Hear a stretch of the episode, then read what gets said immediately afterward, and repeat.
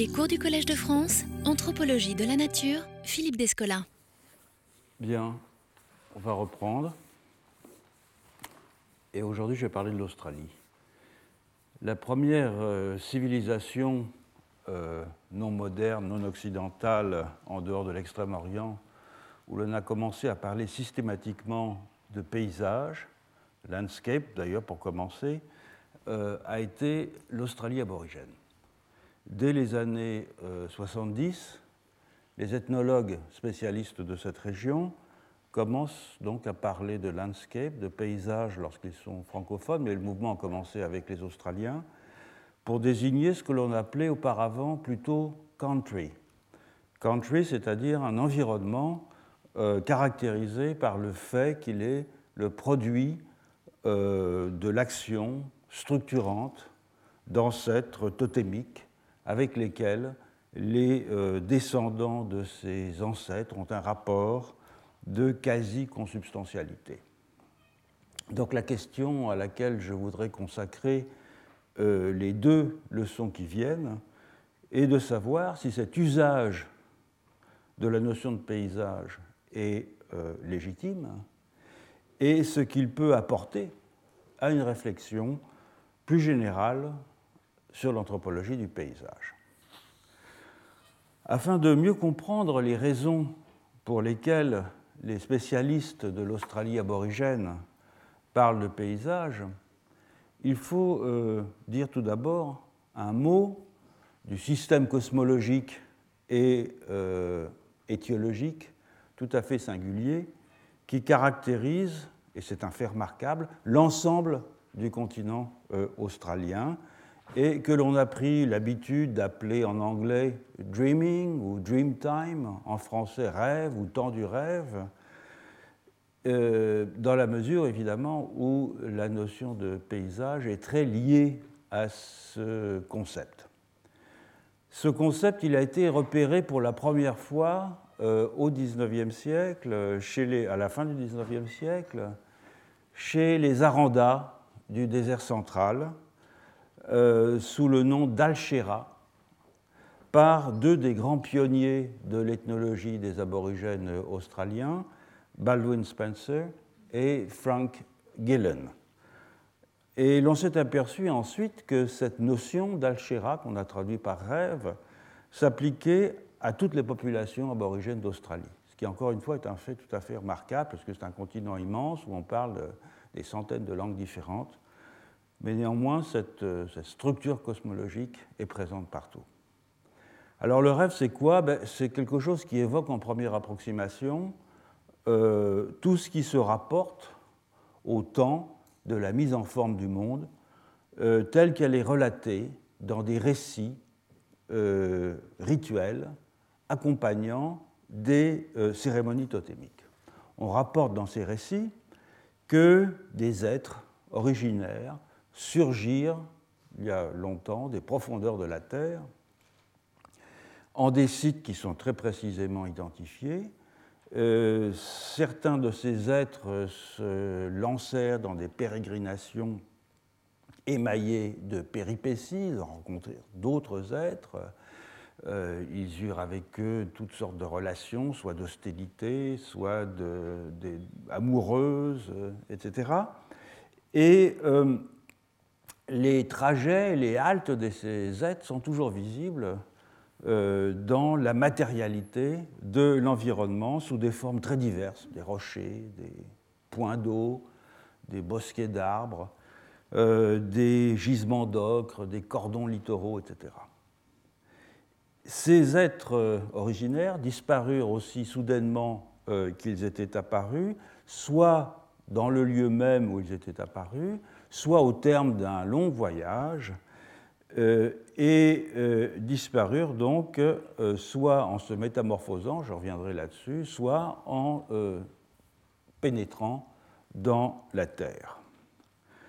Et en partant, chacun de ces êtres laissa derrière lui une partie des existants actuels dans toute leur diversité, les hommes, bien sûr, les humains, les plantes, euh, les animaux, avec leurs affiliations totémiques respectives, et les noms qui les désignent, et les rites qui permettent de les célébrer, les objets cultuels au moyen desquels on les célèbre, les éléments organiques ou inorganiques de l'environnement. Donc il laissèrent derrière eux, au fond, l'essentiel de ce qui fait le monde contemporain des aborigènes.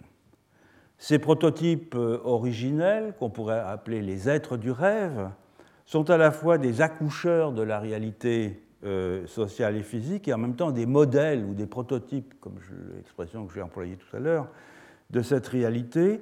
Et on les présente le plus souvent dans ces récits comme des hybrides euh, d'humains et de non-humains qui sont déjà répartis en groupes totémiques au moment de leur venue. Alors ils sont humains, encore qu'on ait très peu de, descriptions physiques hein, dans les récits, ils sont humains à l'évidence par leur comportement, euh, par leur maîtrise du langage, par leur intentionnalité, par les outils qu'ils emploient, par les, les codes sociaux qu'ils respectent et souvent qu'ils instituent, mais ils ont parfois l'apparence ou ils portent le nom de plantes euh, et surtout d'animaux, et ils sont à l'origine de ce que l'on nomme traditionnellement dans la littérature ethnographique sur l'Australie des âmes-enfants. Qu'est-ce que c'est que des âmes-enfants Ce sont des stocks d'esprits, de semences euh, euh, d'essence, si vous voulez, qui sont déposés, qui furent déposés dans les sites où ces êtres disparurent, et ces âmes-enfants s'incorporent depuis lors euh, dans les individus de euh, l'espèce ou de la classe d'objets qu'ils représentent, et évidemment aussi dans les humains qui ont cette espèce ou cet objet pour totem. Autrement dit, les âmes enfants, ce sont des semences d'individuation, ce sont des morceaux d'essence qui actualisent régulièrement l'existence des êtres d'une classe totémique. Donc le rêve, c'est bien autre chose qu'une manière aborigène de désigner des temps, ces temps mythiques auxquels bien des peuples euh, ont coutume de renvoyer la jeunesse fabuleuse des euh, êtres et des choses. Euh, pour parler de cette époque, Radcliffe Brown avait employé l'expression aurore du monde, et c'est, une bonne, un, c'est un bon terme. En cette aurore du monde, donc, un mouvement de génération continué s'est enclenché, dont les effets se font sentir jusqu'à présent. C'est ça qui est intéressant, je, reviendrai longuement sur cette euh, question, puisque la potentialité qui a été laissée par les êtres du rêve dans des sites et euh, des itinéraires s'actualise sans cesse par les incorporations successives de leur essence dans des entités de diverses sortes. Je vais donner la bibliographie, il n'y aura pas beaucoup d'images aujourd'hui. Euh, des textes dont je vais me servir euh, aujourd'hui. Ben, la littérature, bien sûr, sur l'Australie est gigantesque, mais c'est surtout cela que je vais citer aujourd'hui. Euh, mais on fait aussi vivre et revivre ces êtres du rêve grâce aux rites, grâce aux procédures de nomination, grâce aux parcours réitérés au moyen desquels les aborigènes rendent tangible et vivace la présence cachée de ces entités qui, en modelant les êtres et les choses, donnèrent ordre et sens au monde. Donc le rêve n'est pas un passé euh, mythique, coupé du présent, mais une expression de l'éternité avérée dans l'espace. C'est un cadre invisible du cosmos garantissant la pérennité de ces subdivisions ontologique. Quant aux êtres du rêve, ils ne peuvent pas être non plus assimilés à de classiques héros mythiques, euh, puisque leur élan ordonnateur, en partie solidifié dans tel ou tel trait de l'environnement, s'est néanmoins poursuivi sans interruption euh, jusqu'à présent, après qu'ils eurent abandonné la surface de la Terre ce ne sont pas non plus des ancêtres stricto sensu, euh, même si on les désigne souvent par ce terme dans euh, la littérature ethnographique sur l'Australie. En effet, ils n'ont aucun rapport avec les ancêtres tels qu'on les conçoit en Afrique de l'Ouest, en Chine par exemple, ou au, Japon.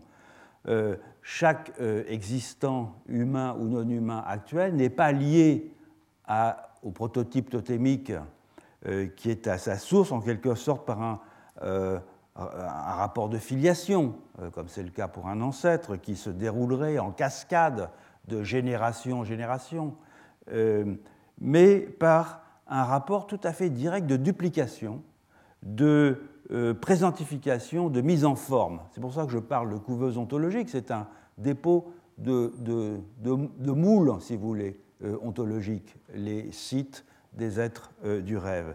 Donc en ce sens, ce ne sont pas des ancêtres, ce sont vraiment des prototypes. Et l'organisation totémique, c'est-à-dire l'association entre des entités et des phénomènes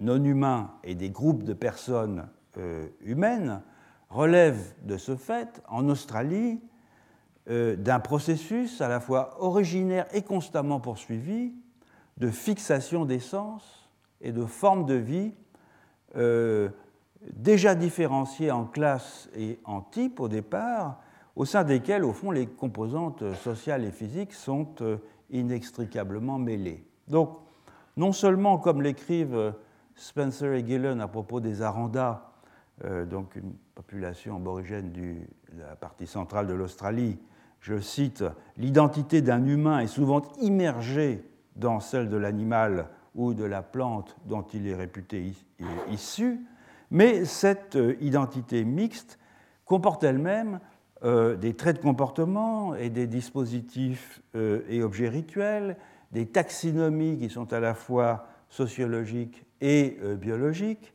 des noms et des récits, des sites et des trajets, etc. Bref, une foule de processus et d'objets humains et non humains au sein desquels il est très malaisé de tracer une limite entre le naturel et l'artifice, l'organique et l'environnemental, l'individuel et le collectif, etc. Alors en quoi consiste exactement ce paysage dont les aborigènes euh, disent qu'il a été euh, formé par les actions des êtres du rêve?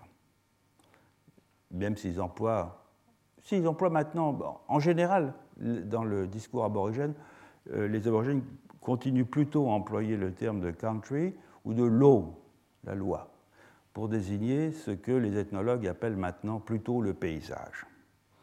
Je vais me servir pour cela d'un article de Nancy Munn, grande dame de l'anthropologie, euh, qu'il a fort bien montré à propos de, ce qu'est le paysage, à propos des Walbiri et des Pijanchatjara de la région du désert central. Mais au fond, ce qu'elle écrit est valide, je pense, euh, au, reste de l'Australie sans risque de, euh, de réduction.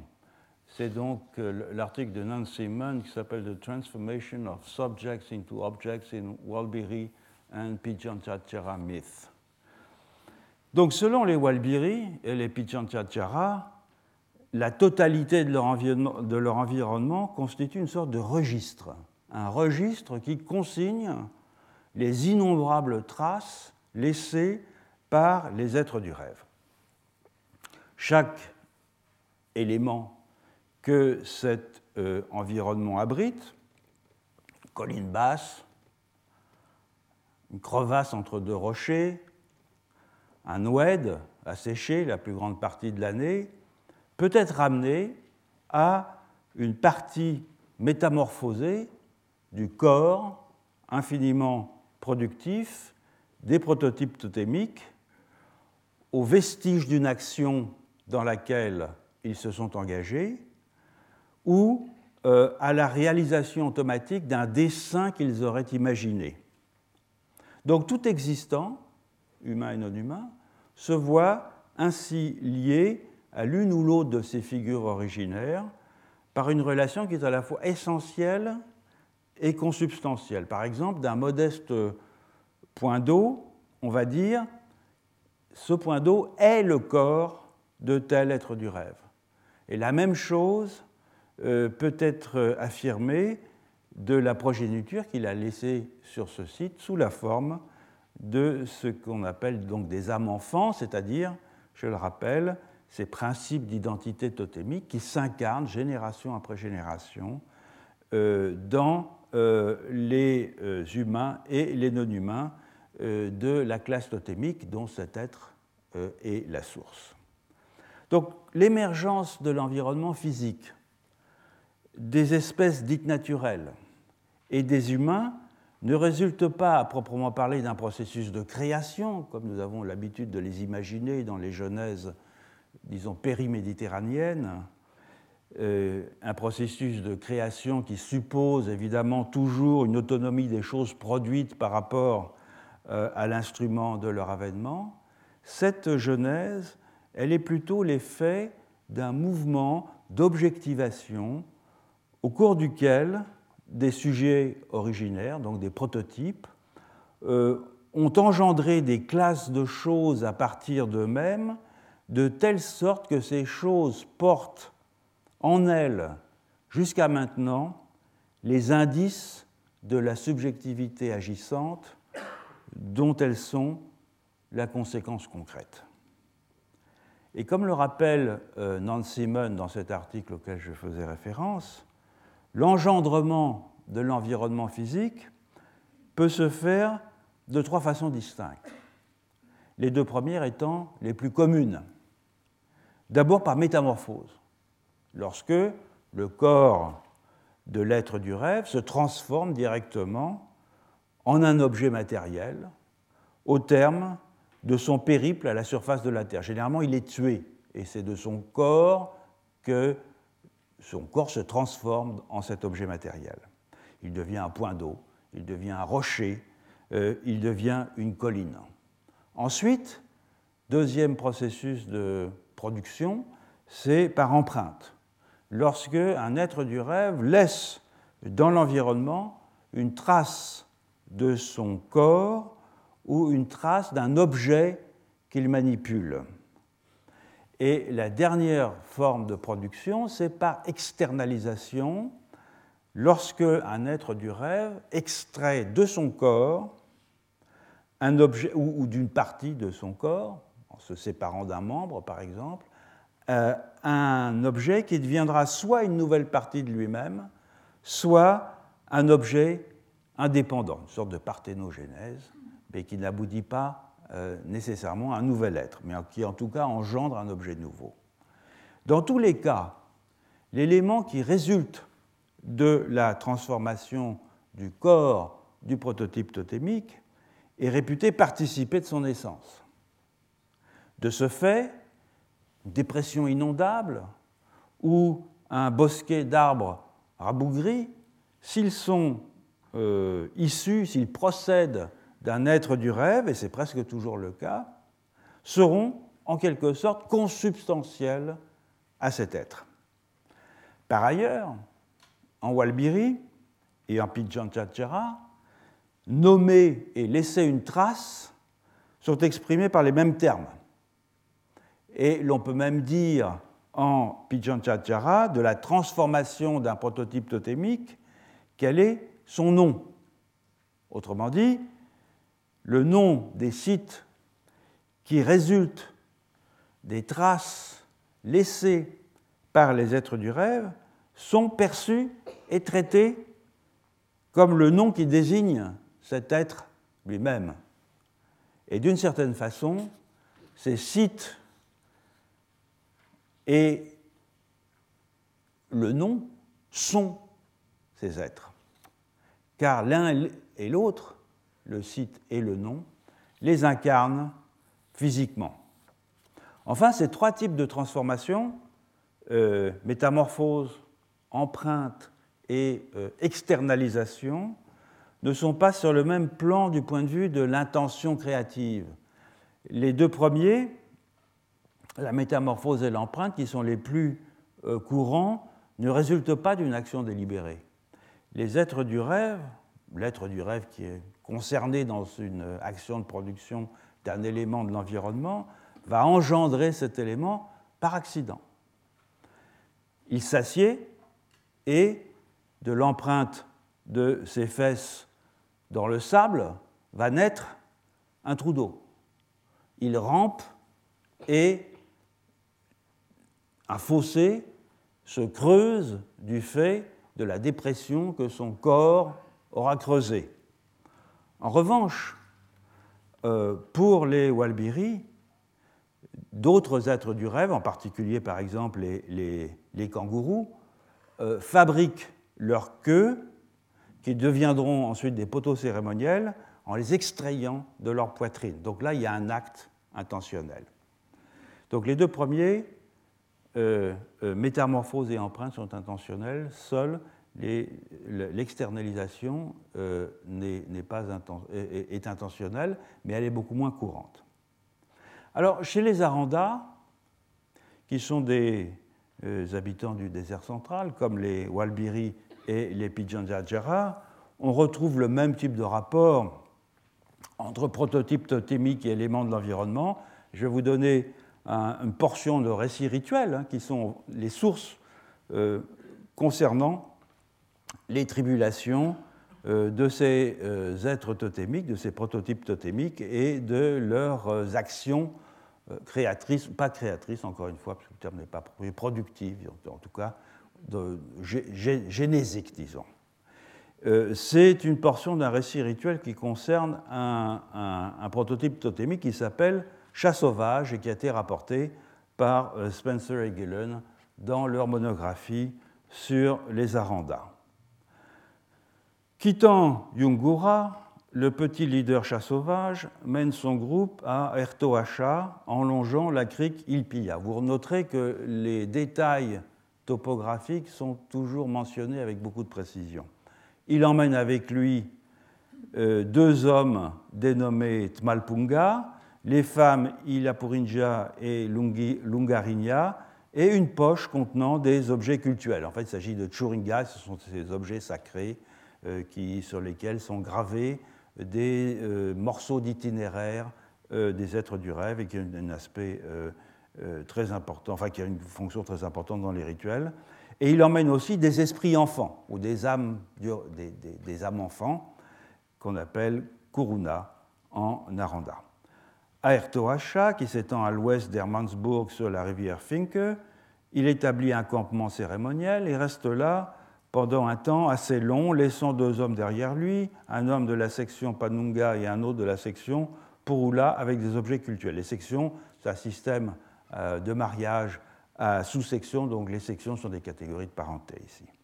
Il continue à voyager, il arrive à Yapilpa, un endroit maintenant appelé Glen Ellen Gorge, dans les monts MacDonald. Il y rencontre un groupe de femmes dansantes qui viennent de l'ouest en dansant tout au long de leur chemin.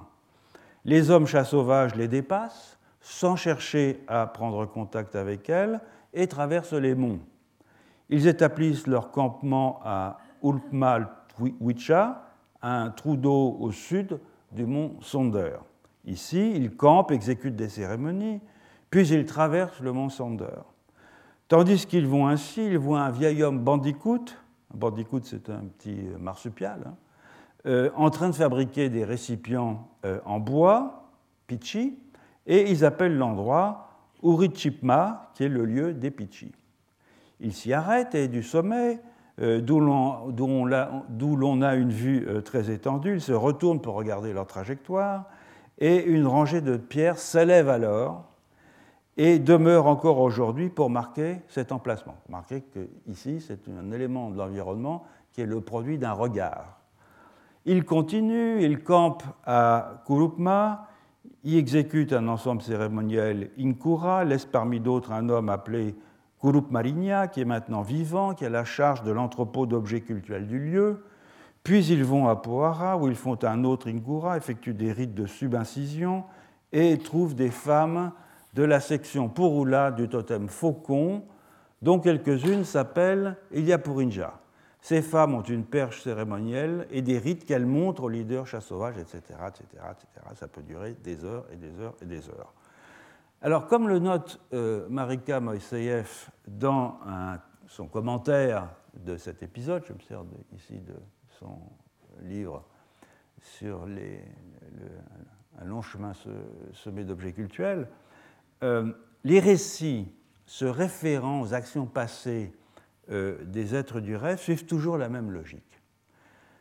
Ici, ce sont des êtres euh, chats sauvages, donc des êtres du rêve chat sauvage, qui emportent avec eux leurs objets cultuels, qui partent d'un point A en y laissant une colline, ils vont en point B, puis un point C, ils rencontrent des femmes de diverses sortes qui leur montrent leur cérémonie ou pas, et à la suite de quoi un rocher s'élève en tel endroit, euh, et euh, à certains moments, ces êtres meurent, leur corps se transforme, etc. On pourrait continuer encore une fois pendant des heures pour chacun des êtres du rêve, car ce qui se passe au site B ne découle nullement de ce qui s'est passé au site A. Et cette absence de transitivité narrative fait que chaque épisode est un événement en soi. Donc il n'y a pas d'enchaînement narratif, il n'y a pas de logique narrative. Les femmes émeues ou les femmes dansantes dans cet épisode du chat sauvage ne réapparaîtront plus une fois qu'elles auront croisé la route des euh, chats sauvages. En revanche, ces derniers continuent à se déplacer, comme on peut le voir sur une carte. Alors, ça, c'est une des premières cartes qui ont été euh, euh, dressées, là encore, par Spencer et Gillen, de, de, cheminement d'êtres du rêve. Ici, c'est la larve Wicheti et l'être émeux dans le pays Aranda. Pas les suivre, en plus, ce n'est pas toujours très facile à suivre. Beaucoup d'ethnologues qui ont travaillé sur ces récits étiologiques euh, ont fait le même genre de carte, c'est-à-dire qu'on peut suivre très très précisément le cheminement de ces êtres, rythmé à chaque fois par des euh, péripéties, euh, et ces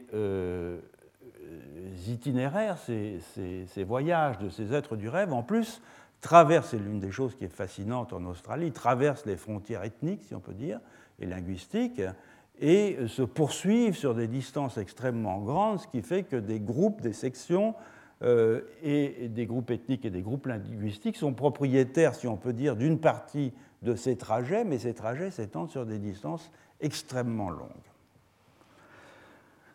Il est manifeste que des récits de ce genre décrivent avant tout une topographie, c'est-à-dire comment des lieux en sont venus à acquérir la physionomie qu'ils ont actuellement, et aussi une toponymie, à savoir à la suite de quelles péripéties euh, ces sites en sont venus à être nommés comme ils le sont à présent.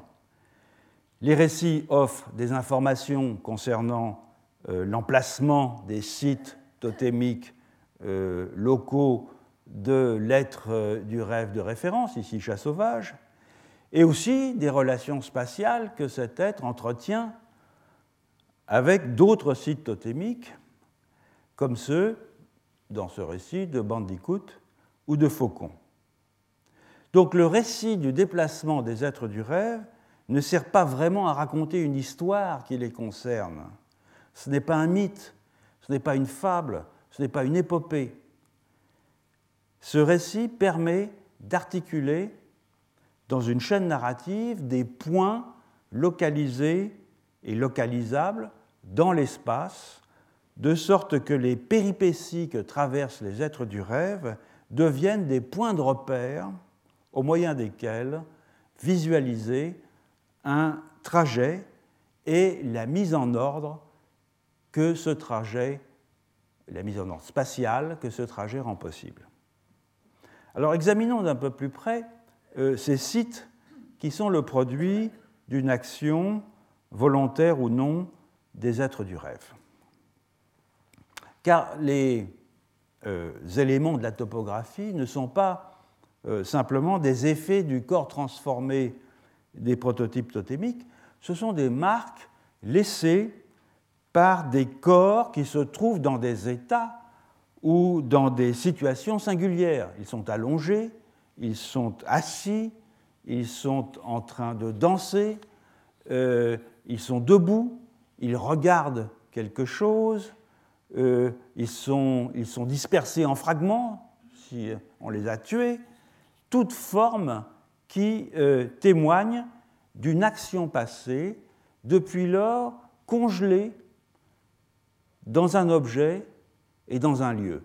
Donc chaque site, en fait, est le produit, la résultante d'une action congelée.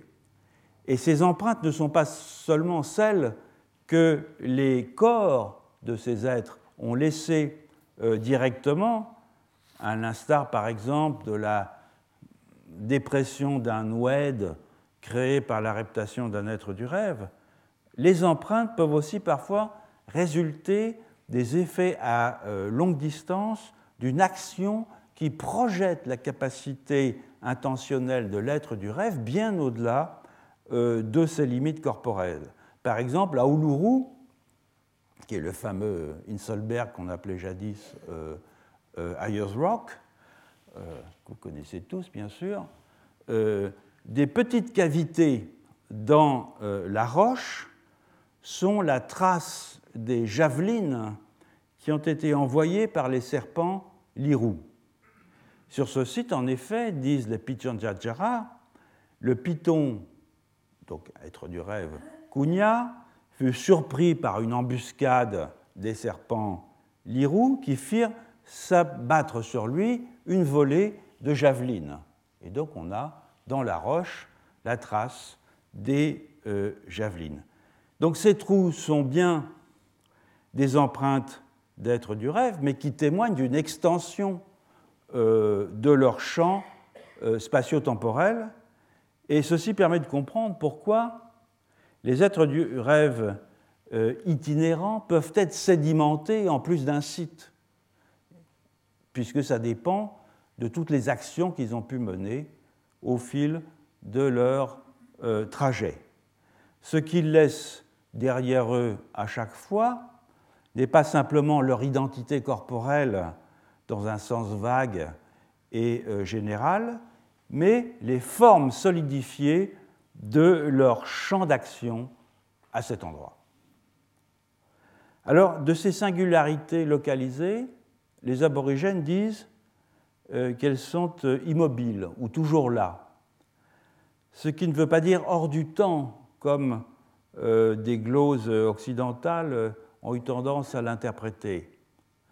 Comme le suggère euh, Nancy toujours à partir d'une analyse philologique du Walpiri, il faut plutôt voir, de la langue Walpiri donc, il faut plutôt voir dans cette notion comme une sorte de vibration qui se déploie dans le temps à partir de l'action originale interrompue, à la manière un peu de la vibration qu'émet une cloche ou une corde de piano, euh, mais qui euh, continuerait, dans le cas présent, à résonner jusqu'à maintenant. Donc un site, un élément de l'environnement, est toujours euh, animé, en ce sens-là, par l'événement initial qu'il a causé, et il contient donc toujours quelque chose de l'être du rêve qui lui a donné forme. C'est ce que montre euh, la euh, glose par un Warpiri du concept euh, Jukurarnu, que l'on pourrait traduire en première approximation par durable. Je cite cette glose que rapporte Nancy Mann. Jukurarnu, c'est ce que nous appelons un rêve. Un être du rêve se dit Jukur pas d'ailleurs. Un être qui est toujours là. Et un amant toujours amoureux de la même personne pendant longtemps, ou une personne qui reste au même endroit, sans jamais aller ailleurs. Donc Jukur Arnaud dénote la persistance, dénote une intensification de la présence par son extension temporelle. C'est ce qui permet de comprendre comment les humains sont déterminés par les prototypes totémiques dont ils dépendent et euh, ils sont le produit de cette vibration d'une certaine façon. Et cette euh, identification est très forte. Et elle se manifeste par exemple dans le fait qu'un Pijanjajara euh, s'identifie à l'être du rêve de son lieu de naissance en disant je pour se référer à lui. Souvenez-vous de ce que disait Spencer et Gillen. L'identité d'un humain est immergée dans l'identité de son prototype tantémique. De même, on dit des grains de beauté, des euh, névus et des taches de naissance, qu'ils sont des rappels sur le corps des humains des marques distinctives qu'arborait euh, l'être du rêve dont ils proviennent, et donc des marques aussi que l'on distingue dans les particularités d'un trait euh, du relief dans lequel cet être s'est euh, transformé. Donc la subjectivation, au fond, de tout individu humain s'opère pour l'essentiel, c'est-à-dire le fait qu'il existe comme sujet, euh, au moyen d'objets dont il est intrinsèquement solidaire, qui sont des éléments de l'environnement, des âmes enfants, des objets cultuels, car ces objets rendent manifeste et rendent opératoire la subjectivité encore présente, vibrante, frémissante des êtres du rêve, et donc la sienne propre, celle de l'humain, en tant qu'elle s'alimente de cette subjectivité. Donc de fait, l'identité d'un aborigène réside dans les traces laissées dans des choses par les entités qui ont produit la classe dont il est membre, la classe d'être dont il est membre, entité dont il contribue, dont il continue à contribuer à actualiser la présence par son activité rituelle. Comme l'écrit euh, Nancy Simon, remarque très juste, je la cite, pour les sujets humains, les objets qui en viennent à incorporer des signes de leur propre présence contiennent déjà des signes de la présence d'autres entités auxquelles ils sont subordonnés et qui les précèdent dans le temps. Alors examinons à présent une conception donc on a déjà quelques éclaircissements sur ce que l'on peut entendre par paysage, je reviendrai euh, sur cela tout à l'heure. Je voudrais examiner à présent une conception du paysage australien qui va au-delà de ce que je viens de dire et qui voit dans celui-ci, au fond, une population d'entités individualisées dotées de facultés sensibles. C'est l'image, par exemple, que présente euh, l'ethnologue canadienne Sylvie Poirier, je vais remettre la bibliographie, euh, dans sa monographie A World of Relationships, Itineraries, Dreams and Events in the uh, Australian Western Desert, qui est consacrée aux populations de la région de Wirimanu, près de Balgo, au nord-ouest donc des Aranda et des Pichanchara, euh, que j'évoquais tout à l'heure, et principalement un groupe qui, s'appelle les Kukacha.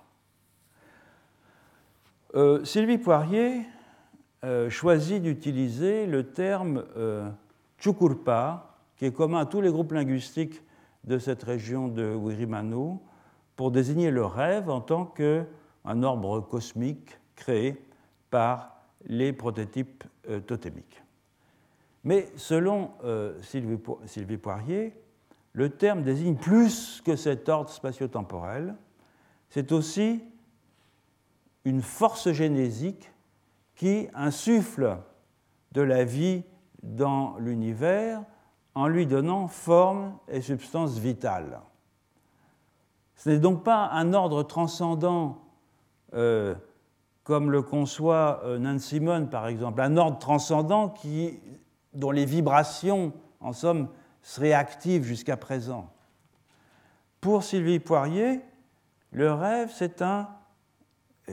Bah, ce qu'elle traduit des populations qu'elle étudie, euh, ce serait un principe immanent et non plus transcendant, et un principe qui est co-substantiel avec le monde humain, un principe dynamique, je la cite, qui imbue tout ce qui est roche, vent, plante, humain ou animal.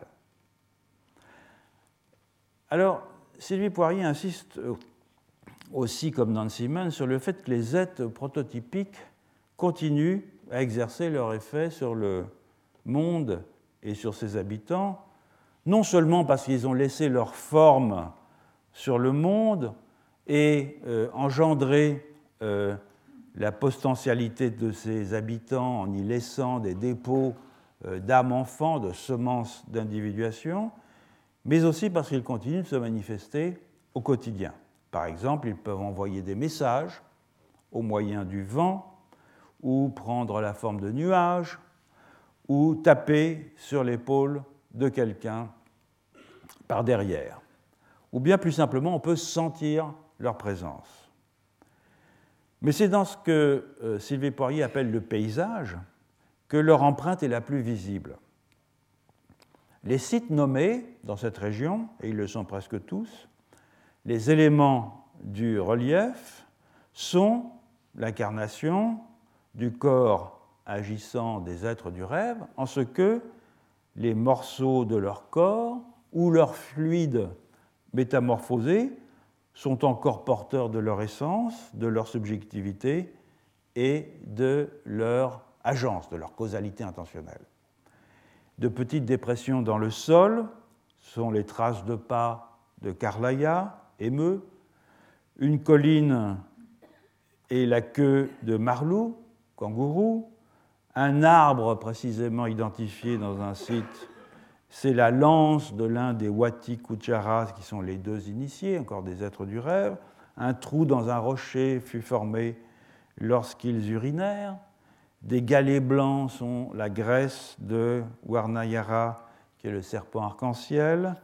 Une dépression marécageuse, l'endroit où les Kanaputa, les femmes bâtons à fouir, passèrent sous terre pour poursuivre leur chemin vers le nord-est. Donc pour les euh, aborigènes Kukacha, tous ces éléments incorporent encore l'essence et l'esprit des êtres du rêve, mais aussi ceux des parents morts, des, défunts, donc des humains, dont euh, l'esprit, l'âme si vous voulez, l'intériorité, a fusionné avec les restes des êtres du rêve. De sorte qu'à bien des égards, les traits du paysage, dit euh, Sylvie Poirier, sont aussi sexués, c'est-à-dire identifiés à des principes et des expressions masculines ou euh, féminines. Comme l'écrit Sylvie Poirier, je cite, infusé par euh, l'essence et la présence ancestrale, le paysage et les sites nommés sont ainsi des entités sensibles, en anglais sentient entities. Ce terme d'entité sensible, c'est-à-dire doté de facultés analogues à celles des organismes évolués, n'est pas employé accidentellement par euh, Sylvie Poirier.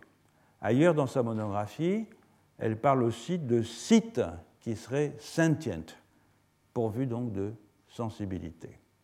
Par exemple, lorsqu'elle analyse le terme kuruwari, qui désigne notamment les esprits enfants, c'est-à-dire ces semences d'individuation laissées par les êtres du rêve qui s'incorporent dans les humains et les non-humains de chaque groupe totémique, euh, elle, dit les âmes enfants euh, ne sont pas des abstractions, ce sont des agents, des prototypes totémiques qui résident dans des sites et qui, pour ce qui est des humains en tout cas, euh, et ça c'est courant dans, pratiquement toute l'Australie, s'introduisent dans le corps des femmes pour y devenir le fœtus d'un enfant euh, à naître. Et cette opération se réalise en principe lorsqu'une femme euh, visite un site et se rend compte qu'elle est enceinte, elle accouchera donc d'un enfant qui sera l'incorporation de l'essence totémique de l'être du rêve associé à ce site. Exactement comme chez les euh, Pijanchachara, un, aborigène euh, s'identifiera à l'être du rêve de son site de conception en disant je, je pour se référer à lui, à cet être du rêve. Mais Sylvie Poirier va plus loin que Nancy Munn dans les inférences qu'elle tire, au fond de ce fond commun, hein, et qu'elle tire en particulier de cette identification entre un humain et son être du rêve. C'est dans les sites des âmes enfants Koruari, rappelons-le, que l'âme, l'esprit, l'intériorité d'un humain reviendra après sa mort. Ces sites sont donc des dépôts d'identité essentiels et substantiels qui, génération après génération, animent des individus puis ils reviennent après leur mort, en quelque sorte en dormance, euh, avant de s'incorporer dans d'autres individus qui sont tous de toute façon des actualisations d'un même gabarit, d'un même prototype totémique originaire. Or, ces sites, ces dépôts d'identité, sont vus assez logiquement comme des parents, puisqu'ils pourvoient la euh, substance et le principe d'animation de tout individu. On se réfère donc au site auquel on doit d'avoir été conçu en l'appelant Walidja, parent. Autrement dit, non seulement la totalité du paysage est dotée de sensibilité, ça c'est une formule de euh, Sylvie Poirier, The whole landscape is sentient, mais encore, certains sites sont considérés comme des personnes, dans un sens littéral et non métaphorique. Sylvie Poirier ajoute d'ailleurs, ces sites, je la cite, hein, ces sites sont pourvus de conscience et d'intentionnalité. De ce fait, l'identité et le devenir de ce qu'on pourrait appeler le site personne et de l'humain personne sont étroitement enchevêtrés.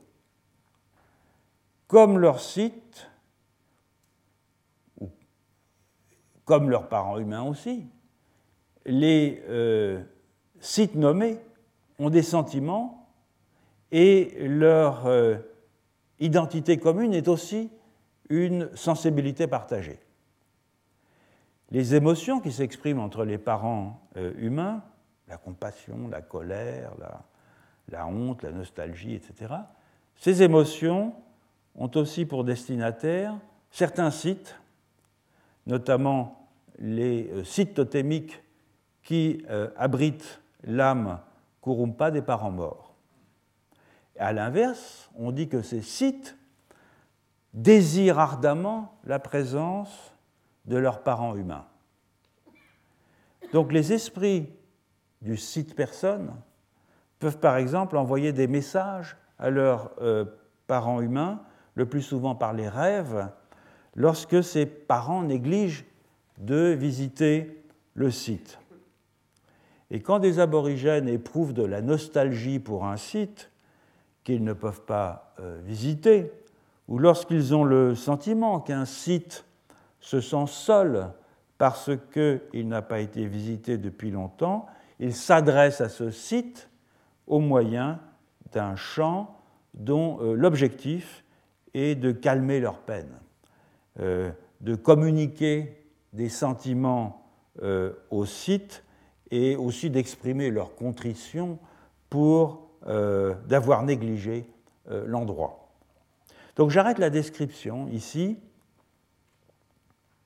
de ce que les ethnologues spécialistes de l'Australie aborigène ont coutume, depuis une trentaine d'années, euh, d'appeler landscape, paysage, lorsqu'ils sont francophones.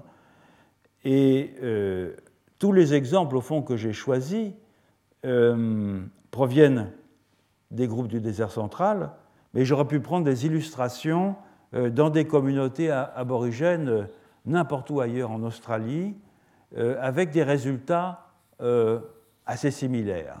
C'est ce que confirme d'ailleurs le livre de Deborah Rose, Nourishing Terrains, Aboriginal Views of Landscape, qui est cité ici dans la bibliographie, qui propose une synthèse pour toute l'Australie euh, des conceptions autochtones du paysage.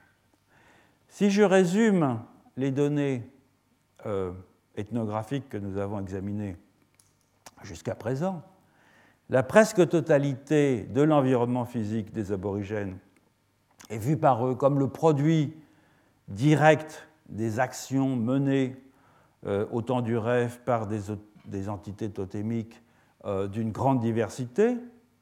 Cette production d'environnement s'opère de trois façons. La plus commune, je l'ai dit, est l'empreinte, lorsque l'action euh, accomplie par le prototype totémique laisse une trace physique. À cela s'ajoute la métamorphose, lorsque le corps de l'être totémique se transforme en un objet matériel, et l'externalisation lorsqu'il se sépare d'une partie de lui-même pour en faire un objet indépendant. Alors deux questions se posent. Deux questions se posent. Une question principale, est-ce qu'il s'agit là d'un paysage dans le sens euh, élargi que je propose de la transfiguration d'un espace Et une question subsidiaire, s'agit-il vraiment d'un paysage sensible, sentient landscape pour reprendre l'expression employée par Sylvie Poirier, mais aussi par quelques autres ethnologues? Prenons la première question. Si l'on admet qu'un euh, paysage peut se définir, entre autres, c'est la proposition que j'ai faite, comme le produit d'une transfiguration in situ, c'est-à-dire un environnement aménagé pour qu'il fonctionne dans sa totalité comme un signe, alors il ne fait aucun doute que l'environnement des aborigènes australiens a bien des aspects d'un paysage ainsi défini. En effet, il a été engendré par des agents individualisés qui s'y sont littéralement transfigurés, l'expression est juste en l'occurrence, en y laissant quelque chose de leur personne. Et du reste, dans son article euh, Excluded Spaces, que je cite ici, Nancy Munn est très proche de cette notion de transfiguration, même si elle ne l'emploie pas euh, explicitement, lorsqu'elle rapproche, dans un parallèle qui est très original, deux modalités d'incorporation d'une figure dans le paysage, celle des êtres totémiques australiens et celle qui découle du projet paysager de Frédéric Lowe Olmsted et Calvert Vaux, qui sont les créateurs de Central Park à New York, sur lequel euh, euh, d'ailleurs Nancy Mann travaille depuis quelques années. Les, deux architectes ont repris les préceptes des grands paysagistes du XVIIIe siècle et ont institué dans Central Park ce qu'ils appellent, ce qu'ils ont appelé des points de commutation, switching points, entre les personnes et le relief, c'est-à-dire des sites où le spectateur se trouve face à une euh, vue à laquelle il ne peut échapper, son euh, champ de vision étant euh, contraint évidemment par sa position.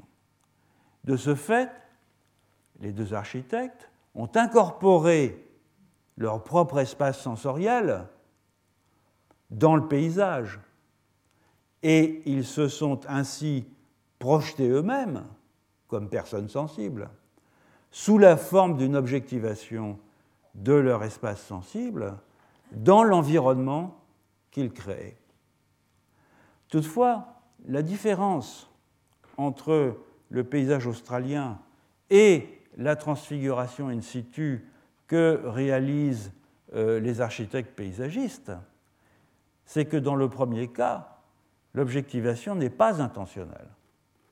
Les êtres du rêve se transforment ou laissent des empreintes, engendrant ainsi un paysage qui est un signe de leur présence et de leurs actions, mais c'est par accident et chacun pour son compte, qu'ils sont cause que des formes soient données au monde et non comme des agents engagés dans un projet collectif de façonnement de l'environnement.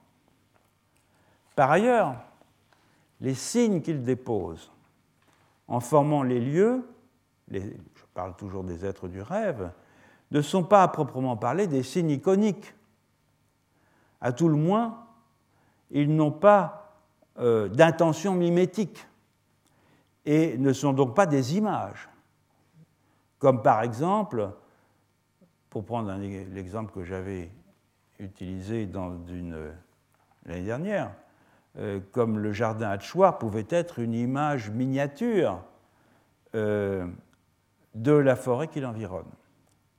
Les signes involontaires que les êtres du rêve font advenir en devenant paysage, sont des signes indiciels au sens de Peirce, c'est-à-dire des signes qui révèlent par contiguïté spatio-temporelle l'existence, les dispositions et les actions passées de ces agents, lesquels n'avaient aucunement à l'esprit de figurer mimétiquement quoi que ce soit.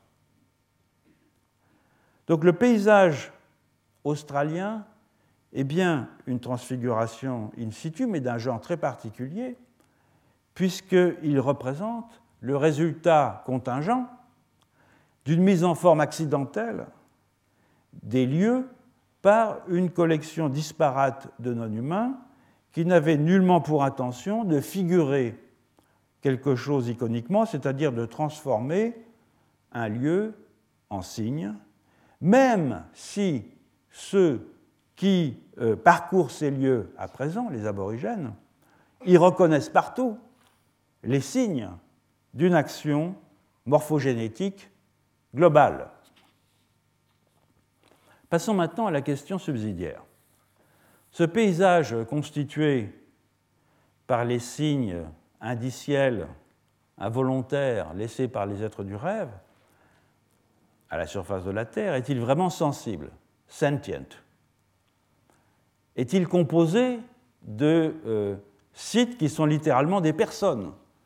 Dotées d'intentionnalité et manifestant des affects, ainsi par exemple que l'affirme Sylvie Poirier à propos des aborigènes Kukacha et de la région de Balgo. Sylvie Poirier n'est d'ailleurs pas la seule à, avancer cette interprétation. D'autres spécialistes des aborigènes, euh, comme euh, Jennifer euh, Biddle ou Beth, Elizabeth Bovinelli, parlent aussi volontiers de sentient landscape, paysage sensible. Mais cette qualification est loin de faire l'unanimité. Et par exemple, Nicolas Peterson, dont je cite ici l'article, qui est l'une des grandes figures de l'ethnologie euh, des aborigènes du désert central, est très critique vis-à-vis de ces positions. Et au fond, il reproche euh, dans l'article que je cite Is the Aboriginal Landscape Sentient? Animism, the New Animism and the Walpiri.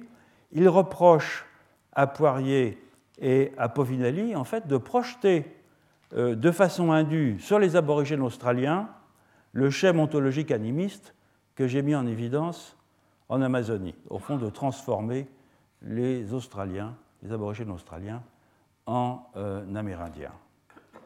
Alors, comme on peut, je dois dire que c'est l'argumentation de Peterson m'a paru convaincante. Peut-être parce qu'il me semble qu'il faut nettement distinguer les Amérindiens des aborigènes australiens, mais je vais reprendre euh, euh, brièvement son argumentation. Comme on peut le discerner déjà euh, dans les descriptions ethnographiques même de Sylvie Poirier, il y a superposition entre le rapport des aborigènes à un site et à certains objets constituant ce site et leur rapport aux composantes immatérielles de la personne, des défunts, qui viennent rejoindre le stock des âmes-enfants associés à ce site. Alors évidemment, euh, âme-enfant d'un côté, esprit des morts de l'autre sont sans aucun doute des individualités pourvues de volition qui peuvent s'incarner temporairement dans des euh, humains, dans des plantes, dans des animaux, pour les premiers, et qui sont pour les seconds des parents dont l'absence cause du chagrin et avec lesquels on peut communiquer dans les rêves, donc des entités qui présentent euh, certains traits caractéristiques des non-humains attentionnels dans les ontologies animistes, mais ce n'est pas le site lui-même où ces entités résident, ni les empreintes laissées par euh, les êtres du rêve dans des objets physiques, dans un arbre, dans un rocher, dans un point d'eau, qui sont des personnes dotées de sensibilité. Ces objets sont des signes de ce que des prototypes totémiques furent actifs en ce lieu, et ils sont, je l'ai répété, de ce fait, infusés euh, par la présence de ces agents qu'ils réverbèrent comme un écho lointain. Et ce mode d'existence d'un être est en soi original. Il me semble qu'il constitue une contribution importante, si on peut dire, des aborigènes australiens au problème de l'incarnation des invisibles euh, auxquels, au fond, toutes les autologies sont euh, confrontées, de sorte qu'il ne paraît pas souhaitable de le réduire à une forme d'animisme. Alors, quelques mots de conclusion. Le paysage des aborigènes australiens constitue, je l'ai dit, une forme originale de transfiguration in situ, puisqu'elle est le résultat accidentel des activités d'agents non humains qui ont laissé sur la surface de la Terre des signes indiciels de leur passage. On est ici, au fond, à l'extrême limite sémantique du paysage comme transfiguration in situ, puisque la transfiguration n'a pas été accomplie euh, de propos délibérés. Paradoxalement, la conception australienne du paysage serait, à vrai dire, plus proche de l'acception euh, classique qu'en donne la géographie physique, à savoir la résultante euh, sur la croûte terrestre de l'action de forces non intentionnelles comme le volcanisme, la sédimentation ou l'érosion. Or, ce qui est remarquable avec euh, l'Australie, c'est que les aborigènes ont su transposer cette transfiguration in situ dont ils ne sont pas responsables dans des formes originales de transfiguration in visu, c'est-à-dire dans des schèmes visuels et dans des artefacts qui ont pour ambition explicite de représenter de façon mimétique euh, les traces laissées dans le monde par les êtres du rêve. Et c'est ce que nous verrons lors de la prochaine leçon. Retrouvez tous les contenus du Collège de France sur www.colège-2-france.fr.